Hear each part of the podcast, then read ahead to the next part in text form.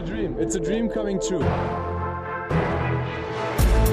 NBA mit deutscher Brille. Von und mit dem einzig wahren Philly Fiddler. Long Monday, Woche 17. Guten Morgen, liebe Basketballfreunde. Ich bin immer noch total happy und glücklich und hyped, dass ich in der Five war. Ja, ich wusste es ja auch schon ein paar Tage. Ihr habt es wahrscheinlich gestern bei Instagram, Facebook oder Twitter gesehen, dass ich einen kleinen Post dazu gemacht habe, ein kleines Video, wie ich mich selbst in der Five sehe, einer der besten deutschen Basketballzeitungen. Ich war selber total überrascht, dass ich da drin erschienen bin. Schon vor ein paar Tagen hat mich Kollege Sandro von Dallas Maps Germany darauf aufmerksam gemacht, dass ich dort drin bin. Die Abonnenten der Five bekommen die Zeitung immer ein paar Tage vorher. Deswegen musste ich selber erst noch bis Samstag warten, bis ich das Exemplar selber in den Händen halten konnte und so lange wollte ich auch noch nicht darüber informieren oder darüber sprechen. Deswegen habe ich das dann gestern in aller Ruhe nachgeholt und ja, ist natürlich eine Riesenehre, ein Meilenstein irgendwie so anerkannt zu werden. Richtig coole Aktion von Dre und der Five. Auch die kleinen Podcaster und Content Creator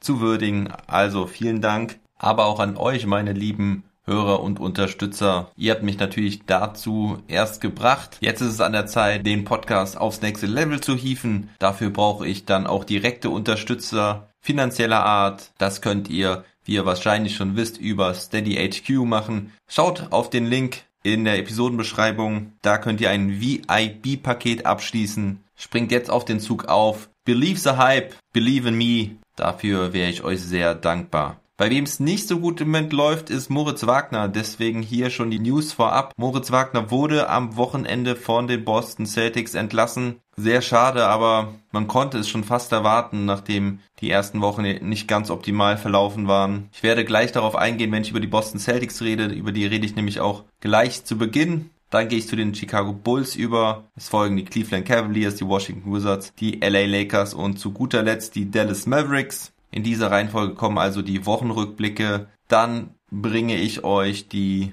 Ergebnisse und Highlights aus dieser Nacht. Und zum Schluss der Sendung gibt es die Awards und die News der Woche. Die Folge wird wie jeder Long Monday präsentiert von meinem Partner Spoof. Spoof ist ein Portal für Sports und Gaming. Ihr könnt Spoof auf Instagram, YouTube oder sportslove.de folgen. Checkt meinen Partner aus, lasst einen Follow da da gibt's immer das Wichtigste aus der Sportwelt. So, und damit starten wir dann mit den Boston Celtics. Die Celtics haben eine gute Woche hinter sich, gewannen alle ihre drei Spiele, haben jetzt sowieso eine richtig gute Streak eingeleitet, sechs Siege in Folge. Damit rücken sie auf Platz fünf der Eastern Conference vor. Also kommen sie endlich wieder in die Bereiche, wo sie eigentlich hingehören und wo man sie vor der Saison auch mindestens erwarten konnte. Und diese Woche waren es alles andere als leichte Spiele. Sie gewannen zunächst gegen die Portland Trailblazers mit 116 zu 115. Das war ein sehr knappes Spiel, habe ich ja auch im Daily Pod drüber berichtet. Am Ende war es ein richtig geiler Contest zwischen Jason Tatum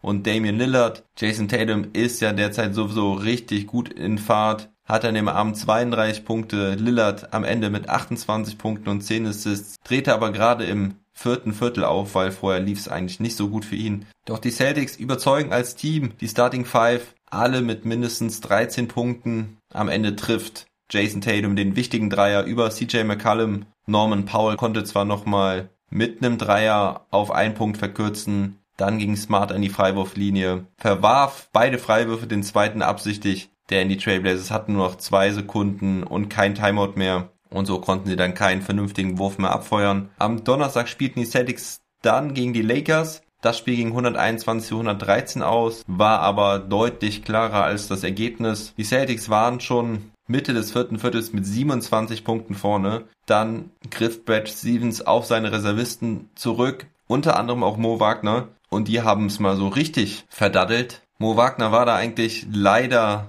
sinnbildlich für die schlechte Garbage Time. Also eigentlich war das Spiel da schon entschieden. Sechs, sieben Minuten vor Ende des Spiels. Mo Wagner spielte dann fünf Minuten, hatte drei Turnover, zwei Fouls, nur ein Rebound und einen Block, traf seinen Einwurfversuch nicht, hatte ein Plus-Minus-Rating von minus 20, zog einen Charge, aber die Reservisten konnten den Job nicht erledigen. Seine Mitspieler waren auch nicht viel besser wie Draymond Waters, Sammy Ojili, Aaron Neesmith oder Carson Edwards. Und so kamen die Lakers mit ihrer eigenen Garbage-Time-Truppe nochmal richtig ran. Eineinhalb Minuten vor Schluss waren es nur fünf Punkte. Dann mussten die ganzen Starter nochmal rein. Jalen Brown regelte dann aber. Der hatte eine Wahnsinnsnacht, hatte 40 Punkte, 9 Rebounds, traf 17 aus 20 in 32 Minuten. Und das war dann auch gleichzeitig das letzte Spiel von Mo Wagner im Celtics Jersey. Danach wurde er entlassen. Ich weiß nicht, ob das schon vor dem Spiel klar war oder ob das die Entscheidung dann besiegelte. Auf jeden Fall hat sein Kontrahent Luke Cornett einen besseren Job gemacht, auch wenn er nur einen seiner vier Würfel traf. Er hatte vier Blocks und konnte vor allen Dingen defensiv einiges besser machen. Außerdem hatte er drei Rebounds und drei Assists in dem Spiel in 18 Minuten. Und so war es eigentlich auch in den gesamten letzten Spielen, dass Cornett immer ein bisschen besser war als Wagner. Wagner hatte nur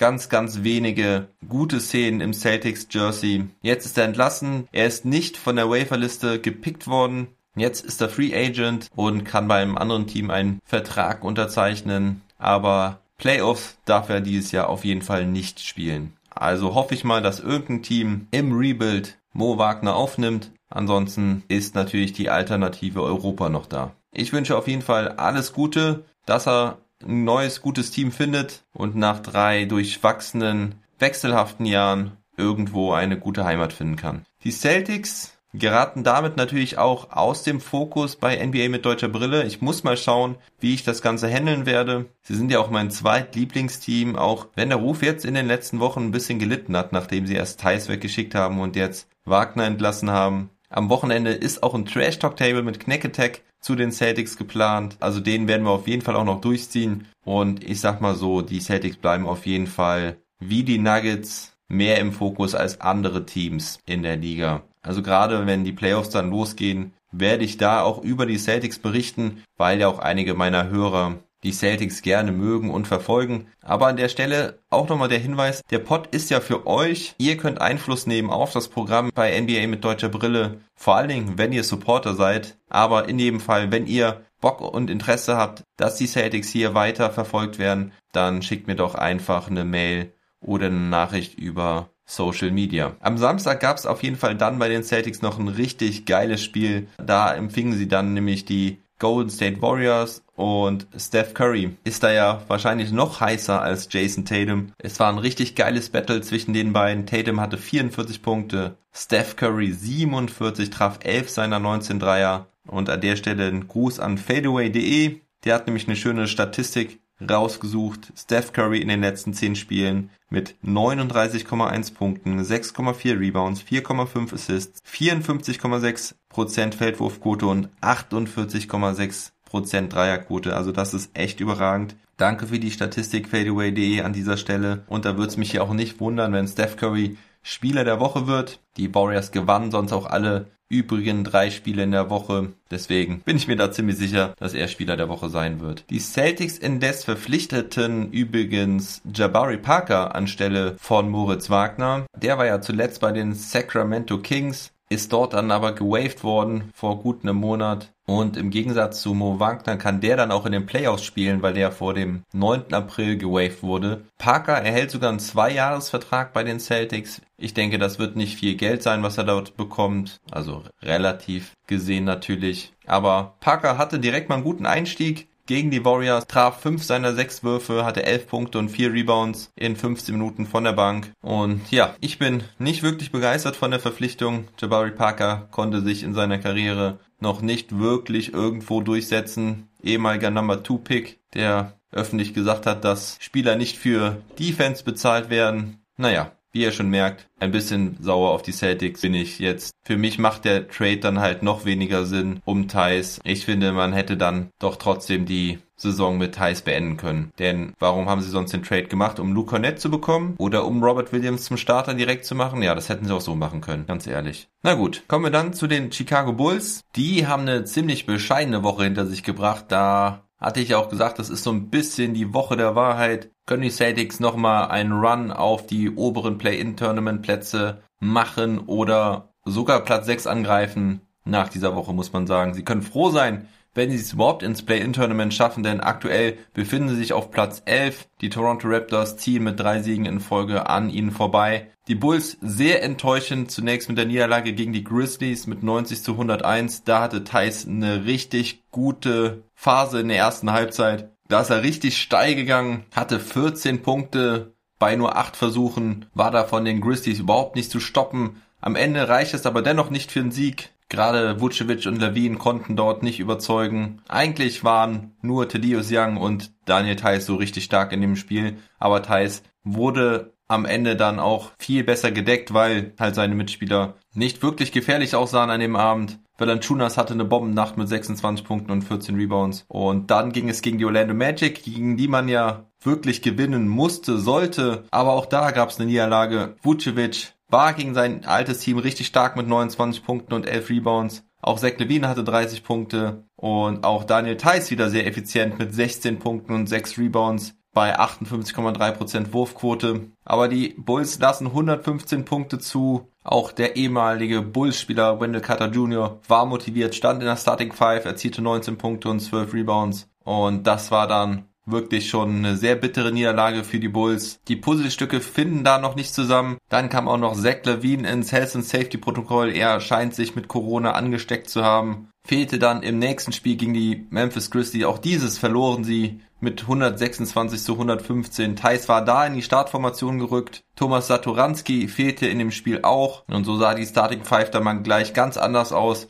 Thais funktionierte aber nicht gut neben Vucevic hatte nur sieben Punkte, drei Rebounds und drei Assists an dem Abend. Kobe White konnte seinen Einsatz von Anfang an rechtfertigen, hatte 27 Punkte und sieben Assists. Damit auch Topscorer der Chicago Bulls, aber Dylan Brooks eher für seine Defense bekannt, hatte 32 Punkte an dem Abend und so verloren die Bulls auch ihr fünftes Spiel in Folge. Immerhin konnten sie dann am Samstagabend gegen die Cleveland Cavaliers gewinnen. Vucevic da mit 25 Punkten. Lauri Markan mal mit einem ordentlichen Spiel, hatte 16 Punkte von der Bank. Und Thais hatte 8 Punkte, 3 Rebounds, 1 Assist, 1 Steal. Traf aber zwei ganz wichtige Dreier im vierten Viertel. Endstand war 106 zu 96 und so konnten die Bulls wenigstens ein Spiel in dieser Woche gewinnen. Thais hatte diese Woche einige richtig geile Highlight-Plays dabei, vor allen Dingen ein paar sehr schöne Dunks, Alley-Oop-Dunks, Dunks aus dem Dribbling, aus dem Post, aus dem Cut, Putback-Dunks, immer weiter Dunks. Das macht auf jeden Fall Spaß. Ich habe immer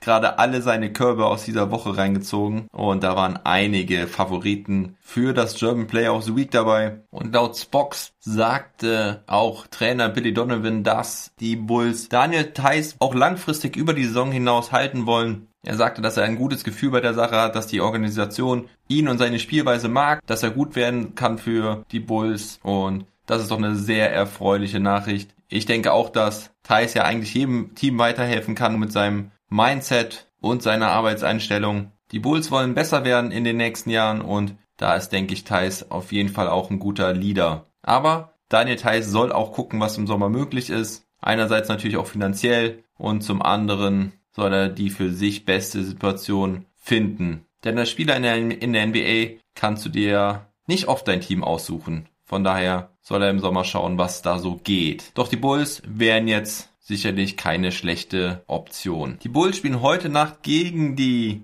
heißen Celtics, also das werde ich mir heute Nacht reinziehen und darüber morgen berichten. Jedes Spiel ist nun wichtig für die Bulls. Sie stehen ein halbes Spiel hinter den Raptors und auch die Washington Wizards sind mittlerweile mit der gleichen Bilanz unterwegs. Kommen wir aber jetzt zunächst zu den Cleveland Cavaliers, die drei Spiele hinter den Bulls und den Wizards stehen. Die Playoffs sind nicht ganz unmöglich, aber ich sagte es ja auch schon vorher bereits, wollen die Cleveland Cavaliers überhaupt in die Playoffs bzw. ins Play-In-Tournament kommen? Ich bezweifle es eher. Im Moment gewinnen sie zu wenig Spiele dafür. Diese Woche war es immerhin ein Spiel und zwar gewann sie das Spiel gegen die Charlotte Hornets. Endstand war da 103 zu 90. Die Hornets ja aber sehr verletzungsgeplagt. Ohne LaMelo Ball, PJ Washington, Hayward und Malik Monk. Hartenstein kam von der Bank, spielte 13 Minuten, hatte 8 Punkte, 4 Rebounds, 1 Assist, 1 Steal, 3 Blocks, traf 4 seiner 6 Würfe. Starting Center Jared Allen hatte 15 Punkte und 8 Rebounds und Kevin Love hatte 17 Punkte und 11 Rebounds, kommt besser in Fahrt. Kevin Love, Colin Sexton fehlt in dem Spiel noch. Der war dann aber gegen die Golden State Warriors wieder zurück. Und das reduzierte dann auch die Minuten von Isaiah Hartenstein. Mit fast allem Mann an Bord sanken die Minuten da von Hartenstein auf nur dreieinhalb kam nur im ersten Viertel zum Einsatz. Die waren jetzt nicht unbedingt schlecht, aber er hatte da Probleme, vor allen Dingen mit Stephen Curry, der immer wieder mal das Matchup gegen Hartenstein suchte. Sexton hatte in seiner Rückkehr 30 Punkte, allerdings hatte Stephen Curry 33 und so gewannen die Warriors mit 119 zu 101. Gegen größer aufgestellte Chicago Bulls kam dann Hartenstein mehr zum Einsatz über das Spiel, sprach ich ja eben schon kurz. Das verloren die Cavaliers mit 96 zu 106 und diese Niederlage war natürlich ein Rückschlag ums Playoff-Rennen. Colin Sexton und Garland hatten beide 22 Punkte, Isaiah Hartenstein hatte 4. Dazu hatte er 6 Rebounds, 1 Assist, 2 Steals in 16 Minuten, traf zwei seiner vier Würfe. Also ich würde mal sagen, solide Backup-Minuten. Ich denke, dass Hartenstein auch so um die 15 Minuten jetzt im Schnitt spielen wird, es sei denn, es geht halt gegen sehr kleine Teams. Da wird er dann Matchup bezogen wahrscheinlich eher weniger Minuten bekommen oder vielleicht sogar auch mal ganz draußen sitzen. Aber ich denke, Hartenstein wird seine Möglichkeiten bekommen, sich weiter zu zeigen. Und ich hoffe, dass die Cavaliers dann auch mit ihm nächste, in die nächste Saison gehen werden. Und dann kommen wir jetzt zu den Washington Wizards. Sie haben auch eine Streak am Laufen. Und zwar gewannen sie diese Woche alle ihre vier Spiele. Deswegen sind sie eben wieder am zehnten Platz dran, sind gleich auf mit den Chicago Bulls. Und auch Easy Bonga hat seinen kleinen bescheidenen Beitrag dazu geleistet. Gegen die Utah Jazz ging es am Montag, da gewannen sie 125 zu 121, gewannen somit auch das zweite Spiel in dieser Saison gegen die Utah Jazz. Izzy bekam da neun Minuten, hatte seine Contribution wie auch im ersten Spiel gegen die Utah Jazz. Er hatte drei Würfe, traf davon zwei und er traf sogar einen Dreier aus der Ecke. Sehr erfreulich. Er beendete das Spiel mit fünf Punkten, ein Rebound, einem Steal und einem Block. Bradley Beal ist wieder richtig gut in Form, nachdem er ein wenig geschwächelt hatte nach seiner Verletzung. Er hatte 34 Punkte in dem Spiel. Russell Westbrook mal wieder mit einem starken Triple-Double, 25 Punkte, 14 Rebounds, 14 Assists. Und Donovan Mitchell hatte 42 Punkte, aber die sollten nicht reichen. Joe Ingles traf nur 6 aus 16. Isaac Bonga konnte ihm da einmal den Ball aus der Hand schlagen, als er zum Korb zog. Das war sein Block. Und dann ging es weiter für die Wizards nach Sacramento. Auch das Spiel gewannen sie 123 zu 111. Da kam dann Izzy nicht zum Einsatz. Da war Defense nicht wirklich gefragt. Man suchte den Sieg in der Offense und das gelang. Bradley mit 31 Punkten, Westbrook mit 25, 15 und 11. Und dann gab es am Wochenende ein Back-to-Back -Back am Freitag. Erst gegen die New Orleans Pelicans. Das Spiel ging in die Overtime. Isaac Bonga spielte dort 21 Minuten, hatte erst einen schönen Spin-Move, traf da für zwei am Korb, verwarf dann aber leider seine folgenden drei Würfe, die waren auch alle offen aus der Ecke. Da muss er einfach mehr draus machen. Dennoch, er mit einem starken Plus-Minus-Rating von plus 13 hatte zwei Punkte, zwei Rebounds, ein Assist. Die Pelicans verlieren dieses Wochenende ja zwei Spiele in Overtime, auch heute Nacht, da komme ich nachher nochmal zu. Das heute Nacht hätten sie auf jeden Fall gewinnen müssen. Gegen die Washington Wizards hätte Beal es schon vor der Overtime entscheiden können, traf seinen Dreier aber nicht. Am Ende wurde Westbrook dann von Zion Williamson gefoult, konnte seine beiden Freiwürfe verwandeln. Westbrook fehlte ein Assist zum Triple-Double, hatte 36 Punkte, 15 Rebounds und 9 Assists. Ich glaube, der Assist wurde ihm auch nachträglich aberkannt, denn irgendwo hatte ich schon was gelesen, gelesen davon, dass er sieben Triple-Doubles in Folge hatte. So blieb es dann nur bei sechs, in Anführungsstrichen nur. Wirklich verrückt. Bradley Beal mit 30 Punkten. Er hat auch die ganze Woche über mindestens 30 Punkte erzielt, denn auch gegen die Detroit Pistons war er der überragende Mann mit 37 Punkten. Westbrook mit 15 Punkten, 14 Rebounds und 11 Assists. Jetzt aber nochmal was zu seinen Triple Doubles. Ich hab's mal nachgeprüft. Er hatte in den letzten 18 Spielen 14 Triple Doubles. Das ist einfach absurd. Und die schafft er nicht gerade mal so mit 10 Punkten, 10 Rebounds und 10 Assists. Er hat oft Rebound und Assist-Zahlen, die an die 15 gehen. Punkte sind sowieso immer klar über 10. Und da muss man echt mal den Hut ziehen vor diesem Mann. Und das sage ich als Russell Westbrook Hater, ehemalig Russell Westbrook Hater. Nein, ich habe immer noch meine Bedenken bei ihm. Zumindest sehe ich immer noch viele Limitierungen bei ihm, was das Decision Making angeht. Und ich bin mal gespannt. Im Play-In-Tournament würde ich nicht auf Russell Westbrook setzen. Also ich würde darauf setzen, dass er ein Triple-Double macht, aber dass er in einer entscheidenden Situation einen dummen Wurf nimmt, der nicht reingeht oder einen Turnover fabriziert. Wenn einer mit mir wetten will, gerne schickt mir eine Nachricht. Isaac Bonga spielte fast sechs Minuten in der Partie, hatte aber die komplette Null auf dem Scoreboard. Doch gegen die Pistons sollte es reichen. 121 zu 100, klarer Sieg. Jeremy Grant konnte bei 14 Punkten gehalten werden und Rookie Isaiah Stewart mit 19 Punkten und 12 Rebounds. Der macht auch einen richtig guten Job in seiner Rookie-Saison. Ja, und so gewinnen die Wizards tatsächlich alle vier Spiele in Folge. Ich glaube immer noch nicht, dass sie sich da gegen die Raptors und gegen die Bulls durchsetzen können, aber sind auf jeden Fall auf einem guten Weg, mich eines Besseren zu belehren. Erfreulich ist auf jeden Fall, dass Izzy jetzt wieder mehr Minuten sieht, immer öfter zu bestimmten Matchups eingesetzt wird. Jetzt noch die Dreier treffen, vor allen Dingen die offenen. Lieber Izzy. So, und dann gehen wir zu den LA Lakers. Die hatten wieder so eine Woche mit Ups und Downs. LeBron James und Anthony Davis sind immer noch nicht zurück. Bei LeBron wird es ja noch ein bisschen dauern. Anthony Davis soll diese Woche zurückkommen. Er trainiert wieder mit seinen Teammates. Diese Woche ging es zu erst in den Madison Square Garden. Da bekamen die Lakers den Popo versohlt von Julius Randle, aber da sind sie auch nicht das einzige Team mit deutscher Beteiligung, dem so geschah. Randle mit 34 Punkten, 10 Rebounds und 4 Assists. Dennis Schröder hatte eine ordentliche Partie mit 21 Punkten und 6 Assists. Aber die Lakers konnten da einfach nicht mithalten, brachen wie so oft in der zweiten Halbzeit auseinander. Also das ist für mich sehr auffällig in den letzten Wochen, dass sie in der ersten Halbzeit noch mit vielen Teams mithalten können, aber in der zweiten Halbzeit, wenn es drauf ankommt, leider nicht abliefern können. Anders sah das ausnahmsweise mal gegen die Charlotte Hornets aus. Die sind allerdings ja auch sehr limitiert, wie ja eben schon angesprochen. Da können die Lakers es in der zweiten Halbzeit klar machen. Hätten es am Ende nochmal fast verspielt, doch gewinnen sie am Ende mit 101 zu 93. Schröder hatte da auch einen wichtigen Anteil an dem Sieg am Ende, traf einen wichtigen Dreier, legte einen für Caruso auf und beendete das Spiel mit 19 Punkten, 6 Assists und nur ein Turnover. Die Lakers hatten sich sowieso auf die Fahne geschrieben, das konnte man ganz klar sehen, weniger Turnover zu fabrizieren, um so die mathematischen Chancen einfach zu erhöhen, mehr zu gewinnen. Kai Kusma war Topscorer der Partie mit 24 Punkten, hatte da auch einen richtig niceen Dank dabei. Dann kam das Spiel gegen die Boston Celtics, habe ich ja eben schon erzählt. Da waren die Lakers wieder relativ chancenlos. Schröder hatte dort 8 Punkte und 8 Assists, nahm aber auch nur 8 Würfe. Die Celtics Defense konzentrierte sich aber auch auf ihn und er spielte auch nur 28 Minuten, was für ihn relativ wenig ist bei den Lakers. Das lag einfach ja daran, dass das Spiel eigentlich schon früh entschieden war aber die Edelreservisten um Ben McLemore, Costas Antetokounmpo und Alfonso McKinney konnten es nochmal spannend machen. Ansonsten hatte Marc Gasol eine gute Partie, startete weil Andrew Drummond nochmal mit seinem C aussetzen musste. Gasol hatte 18 Punkte und 4 Rebounds und auch 3 Assists, traf 7 seiner 10 Würfe und dann gab's am Wochenende das Spiel gegen die Utah Jazz und das sollte ein richtiger Leckerbissen für NBA mit deutscher Brille werden. Dennis Schröder rockte mal so richtig die Scheiße fett. Er mit einem richtig guten Spiel, aber da war er auch nicht der Einzige. Die Lakers waren im vierten Viertel schon weit vorne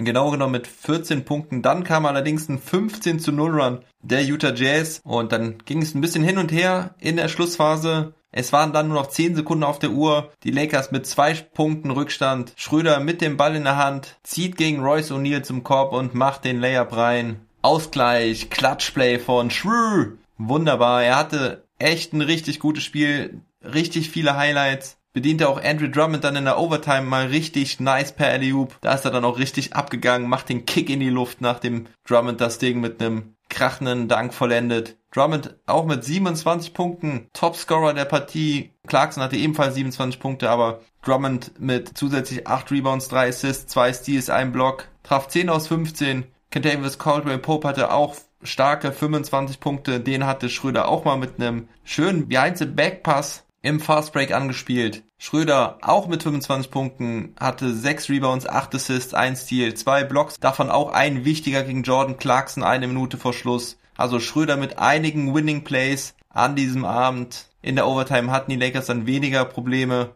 Marc Gasol übrigens wieder aus der Rotation raus, also für ihn auch so ein Wechselbad der Gefühle derzeit. Ben McLemore hingegen scheint sich in der Rotation festgespielt zu haben, zumindest so lange, wo LeBron James und Anthony Davis raus sind. Ja, und am Ende gewinnen die Lakers mit 127 zu 115. Wichtiger Sieg im Rennen gegen das Play-In-Tournament, um den Anschluss an oben nicht zu verlieren. Sind jetzt eineinhalb Spiele hinter den Denver Nuggets und zweieinhalb Spiele vor den Portland Trailblazers die halt in der letzten Woche nicht überzeugen konnten. Sie gewannen nur zwei ihrer letzten sieben Spiele. Und Schröder kann sich nicht in jedem Spiel, aber doch jetzt in einigen Spielen als Anführer, als dritte Option oder als, als Ersatz Go-To-Guy etablieren in Abwesenheit von LeBron und AD. Wobei man auch sagen muss, dass in dieser Partie halt Mitchell, Conley, Gobert und auch Derek Favors fehlten. Zu Mitchell sage ich später in den News noch was, aber die Lakers nehmen den Sieg mit. Und heute Nacht geht es dann nämlich schon wieder weiter. Da spielen sie nämlich wieder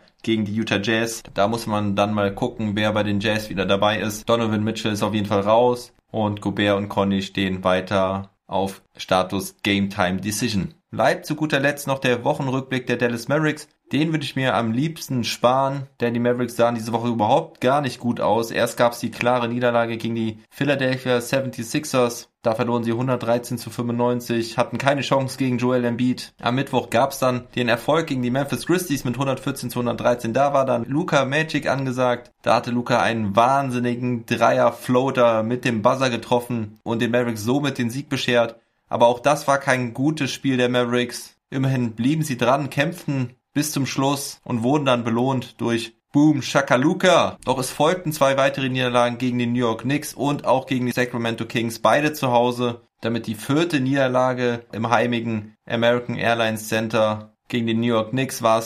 Wieder mal eine Julius Randle Show, 44 Punkte, 10 Rebounds, 7 Assists. RJ Barrett legte 24 Punkte obendrauf. Luca traf nicht gut, hat wieder Probleme mit seinem Dreier in letzter Zeit. Er hatte 22 Punkte, allerdings überragende 19 Assists. Christoph Sporzingis hatte 23 Punkte und 12 Rebounds. Und dann kommen wir zu dem Spiel aus der heutigen Nacht. Gegen die Kings gab es eine klare Niederlage mit 107 zu 121. Die Dallas Mavericks konnten nicht ein einziges Mal in Führung gehen, kamen am Ende nochmal so ein bisschen ran durch ein überragendes viertes Viertel von Luka Doncic. Er hatte 22 Punkte im Schlussabschnitt. So viel hatte er noch nie in nur einem Viertel. Am Ende hatte er 37 Punkte, 8 Rebounds und 4 Assists so wie auch defensiv ein Steal und drei Blocks. Aber Porzingis traf nur drei aus 14, hatte nur neun Punkte bei elf Rebounds und auch Tim Hardaway Jr. hatte einen ziemlich miesen Abend mit nur acht Punkten bei zwei aus zehn. Jane Brunson war mit 20 Punkten wieder mal mehr als zufriedenstellend, traf 80% seiner Würfe und auch Dorian Finney-Smith traf 8 aus 11 für 22 Punkte. Allerdings sind 107 Punkte gegen diese defensiv schwachen Kings einfach zu wenig. Maxi Kleber leider nur 0 Punkte, traf keinen seiner drei Würfe. JJ Reddick 0 Punkte, Dwight Powell 0 Punkte und auch Josh Richardson nur 7 Punkte in 27 Minuten. Das ist zu wenig. Bei den Kings tanzte die Aaron Fox, die Mavericks teilweise schwindelig, hatte 30 Punkte und 12 Assists. Auch Terrence Davis von der Bank mit einem richtig guten Job. Er traf sehr hochprozentig für 23 Punkte.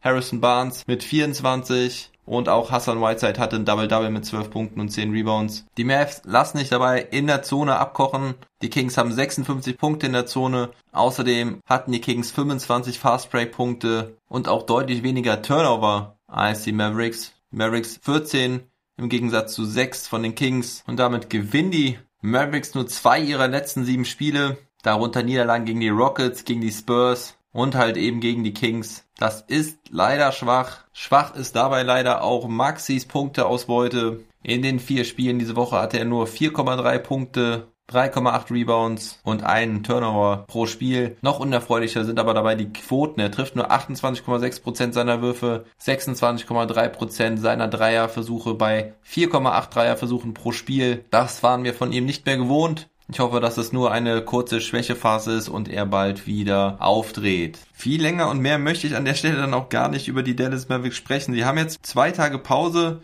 um dann am Mittwoch die Detroit Pistons zu empfangen. Also wenn da dann kein Sieg bei rausspringt, dann weiß ich auch nicht mehr. Das sollten sie dann auf jeden Fall auch gewinnen, denn dann steht die Serie gegen die Lakers an. Donnerstag und am Samstag freue ich mich auf diesen Samstagabend, denn da kommt der Age zu mir und dann werden wir uns endlich mal ein Spiel live zusammen angucken. Das ist das erste Mal die Saison. Normalerweise haben wir das mindestens ein paar Mal pro Saison geschafft. Corona-bedingt dies Jahr leider noch nicht. Aber Samstag wird getestet und dann kann man sich mit einem guten Gefühl treffen. Die Mavericks sind immerhin noch siebter, allerdings sind sie noch ein halbes Spiel vor den Memphis Grizzlies. Mavericks mit einer Bilanz von 30 Siegen und 26 Niederlagen. Eben ja schon erwähnt, dass die Portland Trailblazers auch etwas straucheln. Deswegen ist der Rückstand auf den sechsten Platz immer noch nur zwei Spiele. Aber es ist einfach so ärgerlich, dass sie gegen viele starke Teams richtig gut aussahen vor einigen Wochen und jetzt, wo der Spielplan etwas leichter wird, nachlässig werden. Und die Heimbilanz ist mittlerweile auch negativ. 13 Siege, 14 Niederlagen. Das ist auch ganz schön bitter. Ich habe gedacht, dieser Heimfluch wäre beendet. Nun ja, abhaken, weitermachen und hoffen, dass es besser wird. Kommen wir dann zu den übrigen Spielen aus der heutigen Nacht, beziehungsweise vom gestrigen Abend. Da gab es ja ein paar frühe Spiele gestern. Da spielten zum Beispiel die Indiana Pacers gegen die Atlanta Hawks. Die Hawks gewinnen 129 zu 117. Capella, Young, Bogdanovic und Hörte hatten alle mindestens 23 Punkte. Das ist auf jeden Fall überragend. Capella hatte ein extrem starkes Spiel mit 25 Punkten und 24 Rebounds. Trey Young mit 34 Punkten und 11 Assists. Und auf Seiten der Pacers war Brockton Topscorer mit 29 Punkten. Die Pacers halten aber so den vierten Platz, während den Angriff der Boston Celtics zunächst ab. Die festigen sich weiter auf den Plätzen vor dem Play-In-Tournament. Denn dahinter warten nämlich auch die New York Knicks, die heute Nacht gegen die Pelicans gewannen. Eben schon angesprochen, die Pelicans verlieren ihr zweites Spiel in Overtime hintereinander. Diesmal muss man allerdings Lonzo Ball einen Vorwurf machen. Drei Sekunden auf der Uhr, Derrick Rose zieht zum Korb. Die Knicks sind allerdings drei Punkte hinten und Lonzo Ball rückt rein, bleibt nicht an der Dreierlinie zum Verteidigen. Derrick Rose nutzt es aus, passt den Ball raus. Reggie Bullock macht den Dreier rein. Ausgleich, kurz vor Schluss. Da hätte er Derrick Rose einfach die zwei Punkte machen lassen sollen. Und dann hätten sie das Ding doch so gut wie gewonnen. Da helfen dann auch wieder überragende 34 Punkte von Zion Williamson nicht. Bei den Knicks Julius Randle wieder mit einem starken Spiel, 33 Punkte und 10 Assists. Spielt er auch ganz nach dem Geschmack von Tom Thibodeau, 47 Minuten. Nerlens Noel fällt im Moment auf mit ziemlich krassen Blocks. Er hatte einen gegen die Mavericks dabei diese Woche. Da hat er Dorian Finney-Smith weggeblockt. Heute Nacht hat er einen extrem krassen dabei gegen Brandon Ingram. Das war auch ziemlich wichtig in der Overtime. Danach tat ihm zwar der Finger weh, aber es war wohl nicht allzu schlimm. Er konnte danach auch weiterspielen. Da war der Madison Square Gun auf jeden Fall richtig aus dem Häuschen. Nerlens Noel Sieht derzeit wirklich so aus, als könnte er 70 Millionen über vier Jahre verdienen. Die Dallas Mavericks Fans wissen Bescheid, was ich meine. Und die Knicks jetzt auch mit sechs Siegen in Folge auf Platz 6. Sieht ganz nach Playoffs aus für die Knicks. Zumindest Play-In-Tournament, was ja schon ein Riesenfortschritt wäre gegenüber den letzten Saisons. Dann gab es ein ziemlich cooles Spiel der Miami Heat gegen die Brooklyn Nets. Die Heat gewinnen 109 zu 107. Das lag daran, dass Bam Adebayo einen Midrange-Jumper über Jeff Green mit dem Buzzer traf. Das waren die entscheidenden Punkte. Bam Adebayo mit 21 Punkten, 15 Rebounds und 5 Assists. Die Nets mussten mal wieder auf James Harden verzichten. Der ist ja im Moment wieder ein bisschen länger verletzt. Aber auch Kevin Durant verletzte sich nach vier Minuten und konnte nicht wieder mit eingreifen. Irving hatte 20 Punkte, 9 Assists, aber ein anderer, und zwar ein Bankspieler, Landry Shamet, drehte richtig auf. Er hatte 30 Punkte. Er ja in letzter Zeit mit einigen flashy Games dabei. Scheint wieder besser in Fahrt zu kommen, nachdem er jetzt, glaube ich, so, ja, eineinhalb bis zwei Jahre ziemlich schwach aussah. Hatte ja eine ziemlich starke Saison bei den Clippers vor zwei Jahren. Aber jetzt sieht er wieder ein bisschen aus wie der alte. Letztes Spiel 20 Punkte gehabt, das Spiel davor 17 und das davor auch 19. Ja, also mal deutlich über 20 Punkte im Schnitt im Moment. Aber es reichte nicht. Die Heat derzeit auf Platz 7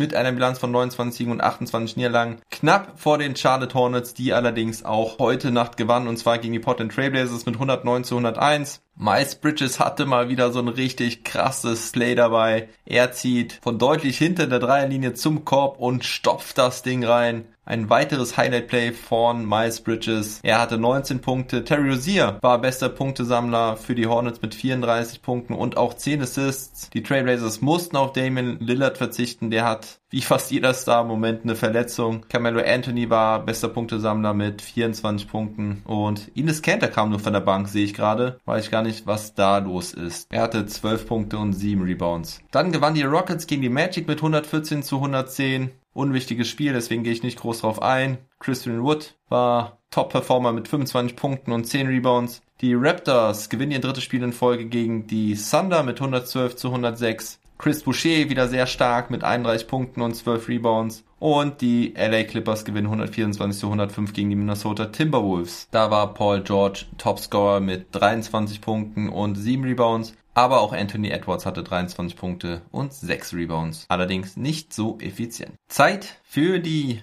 Awards der Woche. Wir fangen mit dem German Player of the Week an. Generell muss man ja sagen, war es keine gute Woche aus deutscher Sicht. Die Mavericks haben viel verloren, die Bulls haben viel verloren, Mo Wagner wurde entlassen, auch die Lakers sind am Straucheln, gewinnen nur zwei ihrer vier Spiele. Schröder hatte da seine Up and Downs. Hartenstein hatte auch einen kleinen Rückschlag zu verzeichnen mit seinen drei Minuten Einsatzzeit gegen die Warriors. Und Isaac Bonga, da läuft's ja generell nicht so gut, aber bei ihm zumindest ein kleiner Lichtblick diese Woche mit mehr Spielzeit. Also Maxi fällt auf jeden Fall raus, der war nicht gut Und eigentlich kann es nur Thais oder Schröder sein. Thais hatte ein paar richtig gute Spiele dabei. Allerdings wurde er zum Ende der Woche etwas schwächer, weniger auffällig, sagen wir mal so. Auch der Dreier ist im Moment noch nicht da, wo er sein sollte. Hat diese Woche nur 23,1% seiner Dreier getroffen bei 3,3 Versuchen pro Spiel. Die Feldwurfquote ist bei 55,3% bei 9,5 Versuchen. Das kann er auch besser. Und vor allen Dingen, wenn man bedenkt, dass er ja die Woche mit 7 aus 8 gestartet ist. Also da leider halt ein Abwärtstrend. Auffällig ist bei Thais, dass er deutlich weniger Fouls hat als vorher bei den Celtics. Ich weiß gar nicht, ob das ein gutes Zeichen ist. Vor allen Dingen, wenn die Defense nach wie vor das Problem der Bulls bleibt. Liegt aber, glaube ich, auch einfach daran, dass er mehr am Perimeter Verteidiger ist unterm Korb.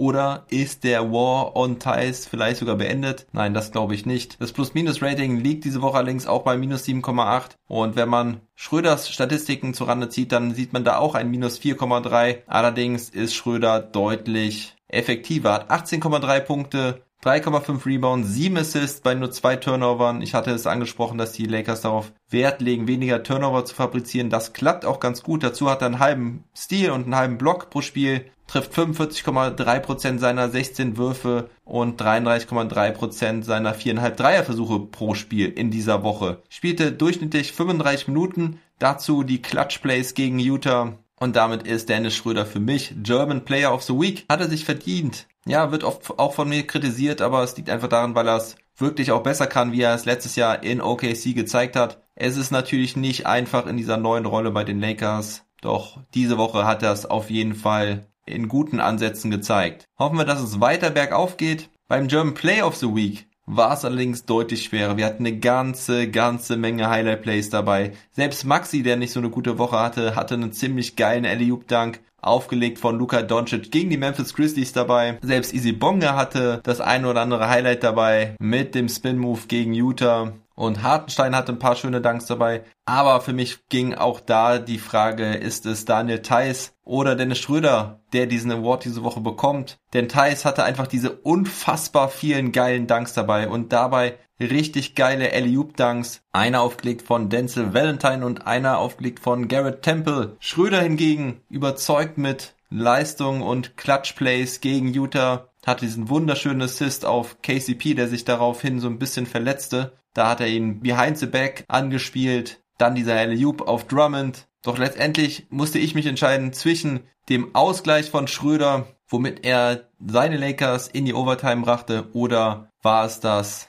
Alley-Oop-Play von Garrett Temple auf Daniel Theiss. Das war aber wieder so ein Ding von Theiss, wo man eigentlich denkt, dass er den überhaupt gar nicht mehr bekommen kann und dann legt er den aus vollem Lauf rein. Also er stopft ihn richtig rein, hämmert das Ding rein da hatte er bei Celtics auch schon ein paar Dinger dabei, vor allen Dingen diese Saison. Letztes Jahr ist mir das gar nicht so aufgefallen, wie er diese Dinger immer wieder erreicht und noch reinstopft. Mit Kontakt über einen Gegenspieler drüber. Aber ich stehe natürlich auch auf Clutch Plays. Diese zwei Punkte von Schröder waren einfach enorm wichtig. Wenn der nicht reingegangen wäre, hätten die Lakers das Spiel aller Wahrscheinlichkeit nach verloren. Doch dennoch, ich muss mich für Thais entscheiden an der Stelle, denn das Play war einfach zu geil. Das von Schröder war halt nicht so spektakulär, und deswegen entscheide ich mich diese Woche für das Nasty Play von Thais. Ich schau mal, ob ich den Link dazu finde und in die Episodenbeschreibung reinpacken kann, weil das war wirklich ein klasse, klasse Ding. Daniel Thais mit dem German Play of the Week. Und das Team of the Week, da gibt es jetzt auf jeden Fall das Debüt. Und zwar ist es, wird es die erste Mannschaft sein mit dem zweiten Team of the Week Award.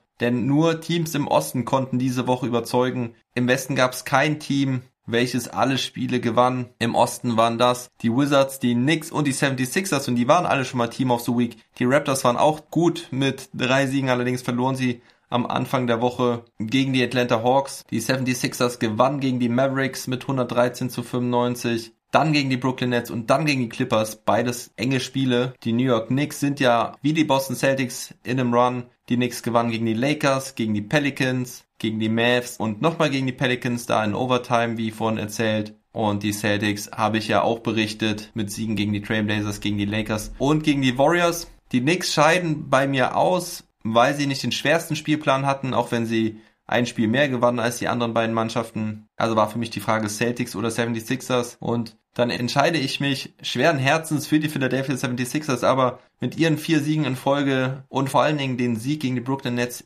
verteidigen sie die Tabellenspitze, die sie kurzzeitig schon gegen die Nets verloren hatten. Klar, man muss jetzt natürlich auch sagen, die Nets waren nicht in voller Stärke. Auch die Clippers spielten ohne Kawhi Leonard am Freitag. Doch die 76ers beeindrucken immer wieder, haben keine größeren Schwächephasen in dieser Saison. Mein Tipp war ja schon lange, dass die Brooklyn Nets die 76ers noch einholen. Mittlerweile bin ich mir da nicht mehr sicher, aber was vor allen Dingen aber daran liegt, dass die Brooklyn Nets immer wieder mit Verletzungen ihrer Stars zu kämpfen haben. Joel Embiid ist einfach absolut beeindruckend diese Saison und deswegen geht das zweite Mal nach Woche zwei der Titel der Award an die 76ers. Glückwunsch nach Philly. Und dann kommen wir auch zu den News der Woche. Da werde ich diese Woche auch nicht viel über Corona sprechen, sondern nur ganz kurz sagen, es gibt weiter nur vereinzelte positive Corona-Fälle in der NBA und damit werde ich das Thema auch erstmal bis auf weiteres beenden. Solange nichts passiert, möchte ich das aus der wöchentlichen Agenda wieder streichen. Kein Bock mehr, so viel über Corona zu sprechen. Und die NBA hat es halt auch wirklich gut in den Griff bekommen. Wir müssen aber über ein anderes trauriges Thema sprechen und zwar wird heute nämlich das Urteil zu dem Prozess von George Floyd erwartet, also der Police Officer Derek Chauvin, der angeklagt ist, sich für unschuldig hält, wird heute eventuell verurteilt oder eben auch freigesprochen. Ich bin sehr, sehr gespannt, was dabei rauskommen wird. Auch viele, viele Amerikaner werden natürlich darauf gucken, die gesamte Black Lives Matter Bewegung wird darauf schauen. Es wird eine sehr wichtige, richtungsweisende Geschichte sein. Die NBA hat sogar die NBA-Teams davor gewarnt, dass es je nachdem, wie das Urteil sein wird, es große Unruhen im Land geben könnte und dass deswegen auch das ein oder andere Spiel abgesagt werden müsste. Das kann natürlich gut sein. Ich kann mir auch gut vorstellen, dass dann einige Spieler nicht spielen wollen, protestieren werden. Aber warten wir erstmal ab, was es für ein Urteil geben wird. Das wird heute im Laufe des Tages erwartet. Ich werde euch sicherlich darüber morgen berichten. Was auch nicht schön ist, ist, dass sich Jamal Murray so böse verletzt hat, dass er die Saison nicht mehr spielen kann. Er hat einen Kreuzbandriss erlitten im Spiel gegen die Golden State Warriors und wird natürlich eine längere Zeit ausfallen. Die Saison ist leider gelaufen. Sehr, sehr schade für die Nuggets. Aber da bin ich ja auch sehr intensiv mit meinem Denver-Experten Mark im Trash Talk Table drauf eingegangen. Also da könnt ihr gerne nochmal reinhören. Auch Donovan Mitchell hatte sich verletzt im Spiel Freitagabend gegen die Indiana Pacers. Da hat man auch schon ganz Böses befürchtet, weil er da mit dem Knöchel umgeknickt ist. Es ist aber wohl nichts Schlimmeres. Es ist wohl nur eine Bänderdehnung, Überdehnung und er wird bald wieder zurück auf dem Parkett sein. Die Hälfte der Liga nagt derzeit sowieso ziemlich auf dem Zahnfleisch. Sehr, sehr viele Spieler sind verletzt. Da haben natürlich auch die Aussagen von Luka Doncic und Mark Cuban für Aufsehen gesorgt. Doncic sagte ja, dass er den Sinn des Play-In-Tournaments nicht ganz versteht, wenn man 72 Spiele absolviert und dann auf dem siebten Platz trotzdem noch um die Playoffs bangen muss. Mark Cuban stellte sich an seine Seite, obwohl er sich ja für das Play-In-Tournament ausgesprochen hatte. Er sagte allerdings auch ganz klar, dass es ein Fehler war. Einige Kollegen kritisierten auch Mark Cuban dafür, aber naja, sei es drum. Es ist wie es ist. Der Spielplan fordert halt Opfer und wir können nur hoffen, dass wir bei den Playoffs nicht auf viele, viele Stars verzichten müssen. Und was natürlich auch traurig war und damit ist es dann aber auch Schluss. Kobe Bryant war ja verstorben letztes Jahr. Deswegen ist das jetzt eigentlich auch keine traurige News, aber auch daran denkt man natürlich irgendwie mit Trauer zurück. Er wird dieses Jahr in die Hall of Fame aufgenommen und Michael Jordan höchstpersönlich wird die Rede für ihn halten bei dem Aufnahmeprozess. Das finde ich auf jeden Fall eine coole Nummer dass Kobe Bryant von dem wahrscheinlich besten Spieler aller Zeiten in die Hall of Fame aufgenommen wird. Das wird, denke ich, eine ganz besondere Show, eine ganz besondere Rede. Ich hoffe, dass Michael Jordan da so performt wie in den Finals. Und zu guter Letzt habe ich noch eine News von Dwayne Wade. Der steigt nämlich bei den Utah Jazz ein. Da fragt ihr euch, was will der denn bei den Utah Jazz? Ja, er ist sehr gut mit dem neuen Haupteigner Ryan Smith befreundet. Die haben sich wohl irgendwie beim Golfen angefreundet und Smith hat ihm eine Rolle bei den Jazz angeboten. Dwayne Wade kauft sich dort also ein und will auch eine wichtige, tragende Rolle in der Franchise übernehmen. Also er will richtig Einfluss nehmen auf die Geschehnisse und möchte mit seinem Wade 2.0 Donovan Mitchell, so hat er ihn selbst genannt, gerne weiter etwas aufbauen in den nächsten Jahren. Das war's, liebe Leute, vom Long Monday. Ihr wisst ja, wie ihr mich unterstützen könnt. Tut das bitte auch, denn ihr könnt euch ja sicherlich denken, dass ich diesen Aufwand nicht ganz umsonst machen will. Das erste Ziel ist immerhin die Kosten zu decken. Die sind zwar überschaubar, aber es sind welche da. Unterstützt meinen Pod und dieses Projekt, um zukünftig genauso regelmäßig up to date zu bleiben, was die NBA angeht und vor allen Dingen was auch unsere deutschen Jungs angeht. Der Aufwand ist ein Fulltime-Job, das kann man so sagen. Und ich habe nebenbei auch noch ein bisschen Familie und andere Dinge zu erledigen. Also muss sich der Aufwand auch ein bisschen lohnen. Wenn ihr irgendwelche Bedenken habt oder Fragen habt dazu, könnt ihr mich gerne kontaktieren. Wenn ihr meine Stammhörer seid, hört ihr das ganz, ganz oft. Da tut es mir leid, aber ich muss natürlich für mich in eigener Person werben. Und wenn ihr es ganz, ganz oft hört, dann solltet ihr vielleicht auch unterstützen. Denn dann kann es ja nicht so schlecht sein, was ich hier fabriziere. Wie auch immer, ich wünsche euch alles Gute, habt eine gute Woche. Morgen gibt's den nächsten Daily Pod. Ich muss mal gucken, was ich am Mittwochmorgen mache, weil Dienstagnacht gibt es tatsächlich kein Spiel mit deutscher Beteiligung. Aber das werde ich dann morgen entscheiden. Macht's gut, bleibt gesund und munter und never stop ballin'.